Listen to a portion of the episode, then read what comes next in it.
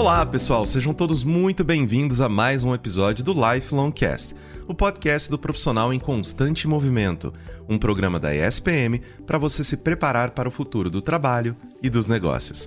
As redes sociais são hoje fundamentais para empresas de qualquer tipo e tamanho. O uso correto dessas ferramentas e a comunicação adequada facilitam o relacionamento com os consumidores, dão visibilidade à marca e ajudam a vender produtos e serviços. Mas como ser eficiente nas redes? Quanto mais posts, melhor? Quais métricas eu devo observar? E o que fazer em momentos de crise? Eu sou Caio Corraine e hoje vamos falar sobre comunicação nas redes sociais, do planejamento à gestão de crises.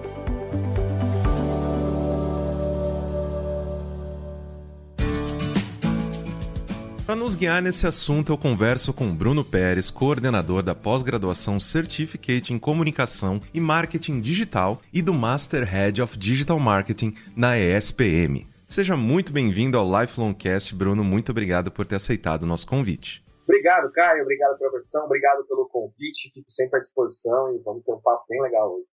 Querido, vamos começar então com as definições do que a gente vai conversar. Qual que é a diferença entre mídias e redes sociais? Vamos colocar aqui um pano de fundo para que todo mundo esteja no mesmo plano que a gente durante toda a conversa. Boa. Acho que o princípio desse papo é entender o que são mídias. Então, são mídias são as plataformas, são os canais é, de comunicação usados para transmitir mensagens, transmitir conteúdo.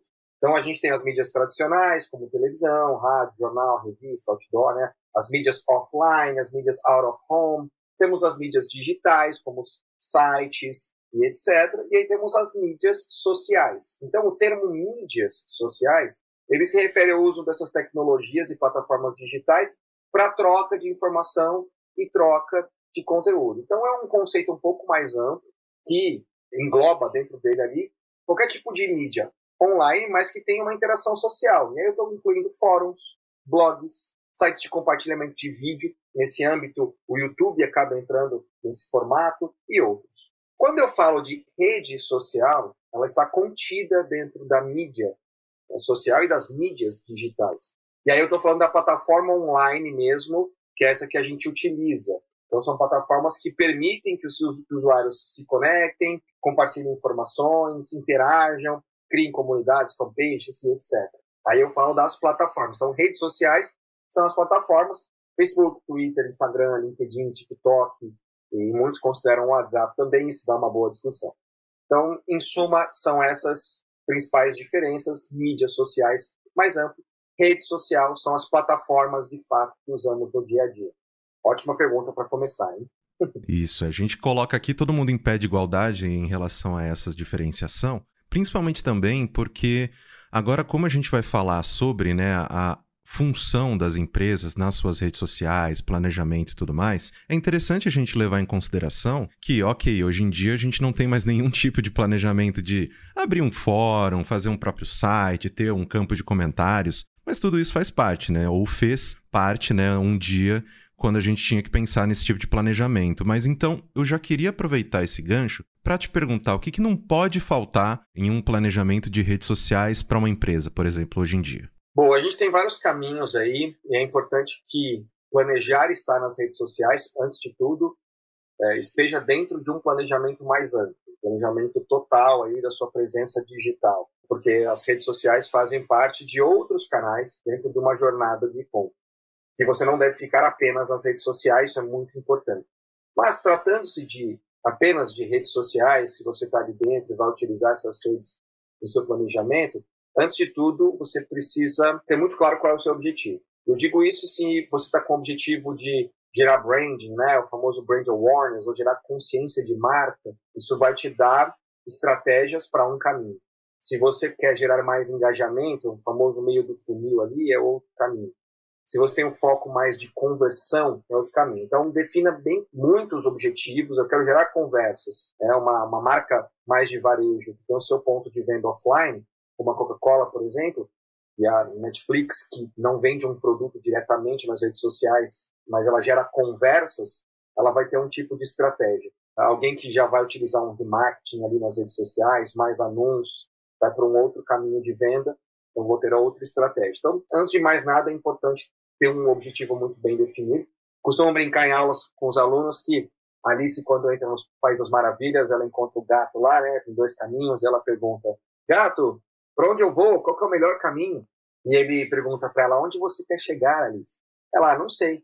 Então ele diz, ah, então qualquer caminho serve. Se você não sabe onde você quer ir, você vai fazer escolhas erradas nas redes sociais. Isso vai impactar, inclusive, outras perguntas que a gente falar de objetivo, que a gente falar de resultado, falar de métricas, que tudo é baseado no objetivo. E aí você precisa saber quem é seu público-alvo, porque públicos-alvos distintos estão em redes distintas. Se você falar para mim que é B2B, eu vou falar para você mais por LinkedIn e outras plataformas. Se você falar que é da área de luxo, a gente tem vários cursos de luxo na pós-graduação da SPM, eu dou aula nesses cursos, e a gente vai falar mais de Pinterest, além do próprio Instagram. Então, você identifica o público-alvo para você escolher a plataforma, e aí sim você vai iniciar os três pilares básicos para se gerenciar uma rede social. Então, você tem que ter planejamento de conteúdo, monitoramento e atendimento. Planejamento de conteúdo é o famoso framework, calendário de conteúdo, saber o que você vai postar e quando. E aí tem algumas estratégias que ajudam você a definir um calendário já pautado para o ano todo, para a maior parte do ano. É, eu venho de experiências profissionais aí, 10 anos na ONU, Discovery Channel, a Core, mas também Groupon, iFood, onde tinha muita geração de conteúdo. E aí, trabalhando com muitas agências, a gente vai tendo contato com a necessidade desse planejamento de conteúdo. E aí você tem o monitoramento, onde a gente tem várias formas de monitoramento, entre elas análise de sentimento, monitoramento de conteúdo, é, você vai fazer monitoramento também de dimensão da sua marca. E esse monitoramento é importante, primeiro, para você identificar oportunidades, é, são as famosas hashtags, trending topics, os challenges que estão aparecendo, para que você possa fazer aí uma ação ligada a essas oportunidades e aí ganhar buzz, que é o objetivo das redes sociais, você gerar conversas, gerar relacionamentos, você ganhar mídia espontânea, mas você também precisa monitorar o sentimento do, dos seus usuários ou das, que as pessoas falam sobre a sua marca na internet para prever crise, para gerenciar crise, para gerenciar atendimento, e você precisa monitorar o seu conteúdo. Eu costumo perguntar para os alunos ou nas consultorias né, que a gente faz da vida, você sabe qual é o seu conteúdo nas redes sociais que performa melhor e o que performa pior? Você sabe quais são as principais dúvidas do seu público-alvo? Se você não tem conhecimento disso, como que você vai fazer o seu planejamento de conteúdo? Então, o monitoramento é muito importante. E, por último, o atendimento. Obviamente, o atendimento vai ser muito mais crítico em empresas maiores e né, em áreas específicas, como varejo, que geram mais reclamações, mas ele é importante em todos os setores e isso vai impactar também uma gestão de crise. É, e quando eu falo de objetivo, público-alvo, escolha de plataforma, esses são pontos meio genéricos. Né? Se você falar de qualquer planejamento de marketing aqui, esses pontos vão se repetir. Como as redes sociais fazem parte da mídia, né? Então eles se repetem aqui também, são necessários. Exato, e eu gosto quando você menciona essa questão do objetivo, porque isso muda tudo, né? Querendo ou não, se uma empresa ela tá fazendo ali o seu esforço nas redes sociais para conversão, para atrair público, para atrair compradores, por exemplo, a parte do atendimento ela precisa também ter todo o manejo comercial, a questão de, ok, como que a gente vai fechar o negócio, para onde que eu preciso te encaminhar, ou só essa questão do saque. Você vira para o gato e fala falar e, e faz essa pergunta, ele vai te responder. Depende, depende, né? E justamente aproveitando né, esse leque gigantesco que você mencionou, quais métricas eu devo acompanhar para saber se a minha empresa está fazendo um bom trabalho nas redes? Eu sei que isso vai depender de acordo com cada um dos objetivos, né? Seja branding, reconhecimento de marca, conversão, etc, etc. Mas de uma maneira um pouco mais geral, como que a gente consegue ver, ok, esse número está subindo e isso é bom, ou esse número está estável e isso talvez não seja? Como que a gente consegue se encontrar nesse meio campo? Não, maravilhoso. Já trouxe um pouco das respostas, né? Tá ligado totalmente ao objetivo. Ano passado eu fiz uma consultoria para um fundo de ONGs, tinha 40 ONGs lá na, naquela ação.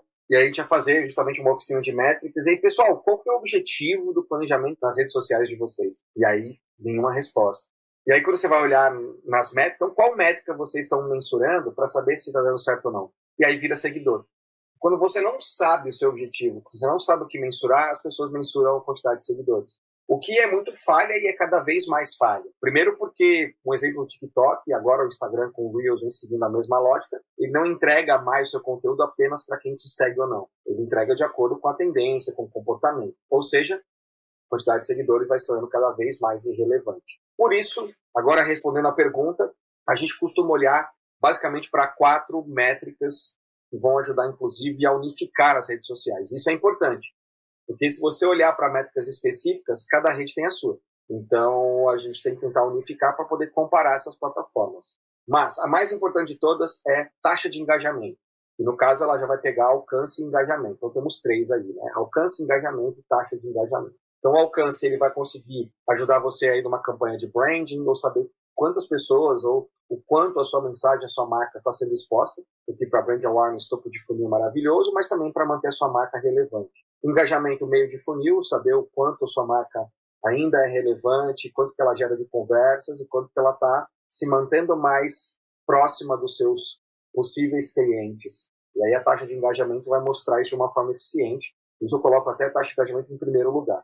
Se você tiver que analisar uma métrica, vai para a taxa de engajamento, compare ela mês a mês, isso vai te responder qual período você tem melhor conteúdo, mais eficiência na sua conta. Essa métrica resolve tudo. E por último, aí, se você faz venda online, é a taxa de conversão. Venda ou se você espera que os seus usuários ali, né, os seus seguidores, as pessoas que interagem com o seu conteúdo, que elas cliquem em algo. Aqui na SPM, por exemplo, às vezes a gente faz uma ação que as pessoas cliquem em algo para se inscrever num evento, numa aula aberta, ou para ouvir o podcast. Tá aqui, ó.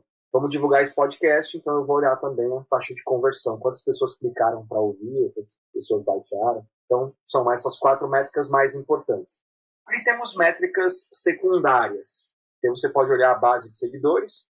Ela não é a mais importante, mas é algo para se ficar atento. Temos aí o sentimento, entender como é que está o sentimento das pessoas. E aí você vai olhar vídeo views, você vai olhar quantidade de vezes que um vídeo foi visto, o tempo médio que as pessoas estão vendo um vídeo. São métricas secundárias que podem ser olhadas mais esporadicamente. E professor, hoje em dia a gente tem uma, né? A gente está acompanhando uma mudança no comportamento dos consumidores, em que o consumidor ele não precisa só gostar do seu produto, ele tem que querendo ou não acreditar na mesma coisa que você acredita. Ele precisa se ligar a marcas, empresas, né? Esses prestadores de serviço de uma maneira até um pouco mais próxima, né? E as redes sociais elas aproximam, né? Elas fazem um pouco dessa ponte entre essas marcas e os consumidores. Pensando nisso, como que deve ser o relacionamento de uma marca com as pessoas na rede, né? Tem um padrão de comportamento, o que deve ser feito, o que deve ser evitado. E quando você posta uma coisa errada, dá uma crise, sai algum problema que está manchando o nome da sua marca. São várias questões numa só, mas justamente para a gente falar um pouco sobre esse relacionamento entre consumidor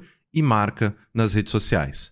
Maravilhosa. Essa é uma pergunta que traz muitos pontos importantes e que é legal a gente falar. Antes, a gente precisa entender que a rede social, não, primeiro, ela não é um, um classificado, né? não é uma página do jornal onde são os classificados lá. Isso já de que a gente não deve fazer ser excessivamente promocional, só fazer autopromoção o tempo todo. Isso vai estar ligado com o seu planejamento de conteúdo gente costuma dizer que se você não planeja o conteúdo e posta uma vez por semana, automaticamente você vai postar uma autopromoção. Porque você vai pensar, pô, faz tempo que eu não posto, vou postar para vender meu produto. Se você posta mais vezes por semana e tem um planejamento, você vai conseguir equalizar a quantidade de conteúdo que você posta, que é relacionamento, promoção também, atendimento. Então você precisa diversificar isso. Então pense a sua página no Instagram, no TikTok, no YouTube, qualquer lugar, não são né, os classificados dos jornais. E isso é algo que é muito comum de se ver, e isso prejudica bastante os resultados das, das empresas. Bom, a gente não precisaria nem estar tá falando isso, mas é desrespeitoso, ser ofensivo nas formas de interação. Eu tenho vários cases, quando é engraçado trabalhar com isso, que quando acontece algo assim com a gente, eu printo né, e uso em aula. E tem vários casos, tem vários né, cases aí que a gente pode citar, de empresas desrespeitando seus funcionários, não tendo uma tolerância. As empresas precisam entender que, uma vez que está nas redes sociais, seu teto vira de vida. Você será alvo de comentários. Você precisa aprender a gerenciá-los. É por isso que aquela análise de sentimento, o monitoramento, vai te ajudar a entender o que presta atenção ou não. Se você for ligar para qualquer tipo de conteúdo que seja meramente uma crítica, você vai acabar criando situações, você vai gerar uma crise que é totalmente desnecessária. Então, esse é um ponto. E aí também ignorar ou excluir comentários. Isso também em caso de crise, mas no termos gerais. Você pode excluir comentários que são ofensas, e aí você pode até printar e ter uma ação jurídica em relação a isso. A internet não é um lugar sem lei. Mas, no geral, o que a gente vê são algumas empresas que, quando elas tomam um questionamento que elas não sabem responder, ou se sentem em saia justa, elas ocultam ou deletam os comentários. Isso pode gerar uma crise. O que só chama mais a atenção aquele comentário, né? Exato, e aí você gera uma série de ações, de reações né, das pessoas. Tem um, um caso aí, eu não vou nem citar a marca, mas tem um caso que a empresa deleta o comentário da Kéfera, da, da Taverneck, ou seja, de influenciadores, de pessoas famosas. E aí aparece lá a Taverneck escrevendo assim: parem de deletar meu comentário. Esse comentário da Taverneck tinha mais curtidas do que a postagem inteira. E aí vai virando uma bola de neve. Se a marca tivesse respondido algo, isso poderia ser evitado e é possível ser evitado na maioria dos casos. Isso está lá no pilar de atendimento. Né? São as boas práticas de atendimento, de você não ignorar comentários, você interagir. É uma mídia social, é uma mídia onde você tem que ter uma interação. A gente brinca que é, tem o B2B, o B2C, tem o age to age, né? o human to human. Ali você está humanizando sua marca. Então faz parte da discussão, faz parte da conversa. Tem algumas marcas que dão aula disso, Netflix, Magalu, Ponto Frio, as Gás Bahia, onde tem agências ali atuando por essas marcas que geram conversas, oportunidades, então, tomar cuidado do que não fazer. Já falei aqui algumas coisas do que fazer, né? Responder prontamente, ser autêntico humano, sempre oferecer suporte. Lá no pilar de atendimento, você traz essa pessoa para uma DM, se for é, o caso de atendê-la em dados pessoais, né? Não vai fazer isso de forma aberta com os dados da pessoa. Isso no pilar de atendimento. E aí, sempre no pilar ali de conteúdo, fornecer um conteúdo valioso. Se você monitora quais são as dúvidas do seu público, é, quais são os posts que estão indo melhor, você vai ter insights para produzir conteúdo cada vez mais valioso. Faça benchmarkings, né? Benchmarking é quase uma palavra, quase uma seita aí dentro do, do marketing. A gente precisa fazer benchmarking também nas redes sociais. Isso vai gerar engajamento para que você mantenha suas redes sociais saudáveis. Ter uma rede social exige que você tenha frequência. Então você precisa ser consistente na sua programação. Quer um exemplo? Está aqui o podcast. Tenho certeza que vocês gravam aí X vezes por semana, desde do, início, aí, desde o mês que se iniciou. E se vocês pararem de publicar uma, duas, três vezes por semana, quando você se propõe a publicar isso, você vai perder engajamento. É assim que funcionam as redes. Alguns conteúdos têm uma consistência mais esperada. Então, essas são as melhores práticas aí para você manter a rede. É o famoso de pouquinho em pouquinho você vai crescendo e o poder do todo. No caso de crises, né, complementando o que você perguntou. Sim. E aí vamos, vamos supor aí você não fez um gerenciamento ali de comentários ou alguma coisa offline da sua empresa acabou gerando uma crise. O que fazer ali de imediato? Primeiro, não deixe as pessoas e a mídia, como todo, né, os jornalistas, sem resposta. Quando a gente analisa aí estudos de caso, a bomba vai, vai se tornando maior e explode quando você some e não dá resposta para ninguém. Então responda prontamente, mesmo que seja uma resposta de avaliação onde vamos entender melhor a história e voltamos assim que possível. Já estamos em contato com os envolvidos dessa crise e retornaremos o quanto antes com uma posição da empresa, e também não demora depois, né? Mas não imagine, pense que as pessoas sabem que você está investigando, pesquisando o que responder avise antes. Tem que ser sempre transparente e honesto, comunicando ali o que está sendo feito, as informações claras. Use uma linguagem própria da rede.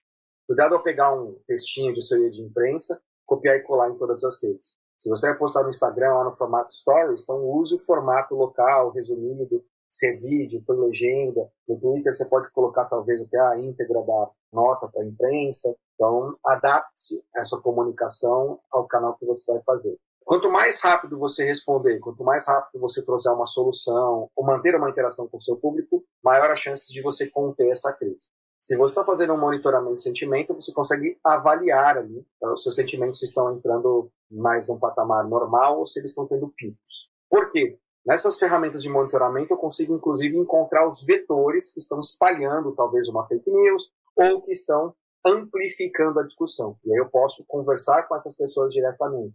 Eu quero dizer, você consegue ver nuvens de conversas usando as ferramentas corretas e eu consigo identificar uma pessoa ali que está inflamando a conversa. Eu consigo chamá-la e conversá-la, tentar explicar para ela a situação, às vezes convidá-la para visitar a minha empresa, caso isso seja possível. E você tem que treinar as pessoas da, da sua empresa para que tenha uma resposta uníssona, seus funcionários, né? lembrando que seus funcionários são influenciadores da sua empresa hoje em dia também. Então, é tudo isso acontece ali naquela famosa war room, se é uma empresa grande, trazer profissionais ali da área de mídia, relações públicas, porque as mídias sociais, as redes sociais principalmente, são vetores que, se não forem gerenciados com carinho, podem implodir aí toda a comunicação de uma empresa. Sim, é. Quando a internet quer ser cruel, ela é muito boa nisso. É, exato. E professor, finalizando a nossa conversa, você já mencionou, né, alguns dos erros que essas empresas cometem nas redes, na maneira com que eles lidam, né, com os seus espaços virtuais de promoção e todas essas coisas, como o próprio efeito Streisand, né, de, de deletar comentário e acabar chamando ainda mais atenção para aquele comentário, não ter uma rotina de publicação e tudo mais. Só para finalizar o nosso papo, você consegue lembrar de alguns outros erros que são cometidos frequentemente pelas empresas nas redes sociais e uma maneira legal da gente evitar esse tipo de buraco que essas pessoas e esses profissionais estão caindo? Boa, boa. A gente já falou de alguns, vou só lembrá-los aqui. É bom para todo mundo anotar os principais que mais acontecem. É essa falta de consistência, então tem planejamento, falta de planejamento de conteúdo, cuidado com que vai resolver também o foco excessivo em autopromoção. Sempre tentar responder o público se engajar com o público são os principais. Mas erros Cuidado ao não adaptar ou adaptar os conteúdos para cada plataforma. Ou seja, cuidado em sair repostando conteúdos de uma plataforma na outra sem serem adaptados corretamente. Isso vai derrubar seu engajamento, isso vai prejudicar a imagem da sua marca. Então, se vai usar a mesma campanha em diversas plataformas, você precisa adaptar o conteúdo para cada uma delas, para a linguagem delas. Não monitorar os resultados, eu falei aqui, mas muitas empresas não fazem e saem postando o que eu chamo de estilo Rambo de postagem, né? Então, ah, tá, tá, tá, sai metralhando conteúdo para tudo quanto é lado. Os algoritmos funcionam com base nos engajamentos. Se você posta todo dia um conteúdo ruim, a sua base não engaja, você não entra em nenhuma trend, você pode postar 30 conteúdos por dia. Ele não vai ter um bom alcance. Então vale muito mais a pena você postar menos. Não estou falando que uma vez a cada seis meses, né? Que entra na ausência de consistência, mas postar menos só que com mais qualidade, estudando o seu público. Então, acho que está preparado para lidar com crises. Esses são a, os principais erros que as pessoas cometem. E eu vou adicionar um, um, pontinho aqui, que a gente talvez não tenha abordado muito, mas que precisa ser dito. É se preocupar também com a mídia paga. A plataforma de rede social ela é uma plataforma de mídia. Então, aquele velho ditado no pay, no play, né, ou seja, se você não paga, você não brinca, ele é em toda a verdade. A grande diferença é que se eu e você, Caio, a gente está postando uma corrida daqui na praia. Se você for de carro e eu for de bicicleta, nós dois vamos chegar na praia. Mas você vai chegar muito mais rápido que eu. Menos suado também, né? é verdade. Nas redes sociais hoje é mais ou menos isso que acontece. Nós temos o mesmo espaço na tela das pessoas, competindo com anúncios, com política, com memes, com programas de TV, com varejo, com influenciadores. Como driblar tudo isso? Com tudo que a gente falou aqui, mas não deixe de se preocupar com um investimento de alcance. É aquela famosa verba de comunicação que você aumente aos pouquinhos ao alcance das postagens orgânicas.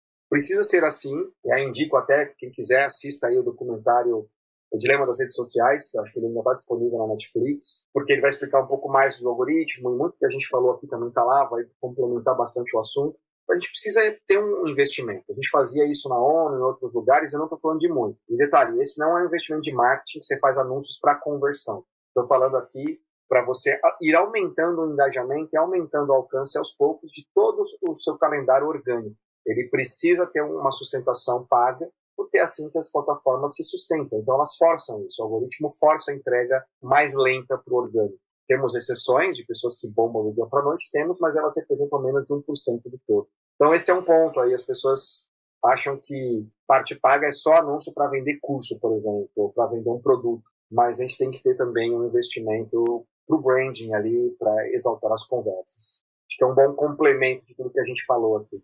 Com certeza. Professor, muitíssimo obrigado pela sua generosidade de oferecer o seu tempo, o seu conhecimento para a gente. Foi efetivamente uma aula aqui, né? Um redes sociais one-on-one para todo mundo que está ouvindo nesse momento. Eu espero muito que a gente tenha outras oportunidades de conversar, não só sobre esse assunto, mas também muitos outros aqui no Lifelong Cast. Muito obrigado pela sua participação. Obrigado, Caio. Fico à disposição. Quando vocês quiserem, é só me chamar. Espero que eu tenha gostado. Obrigadão. Um beijo.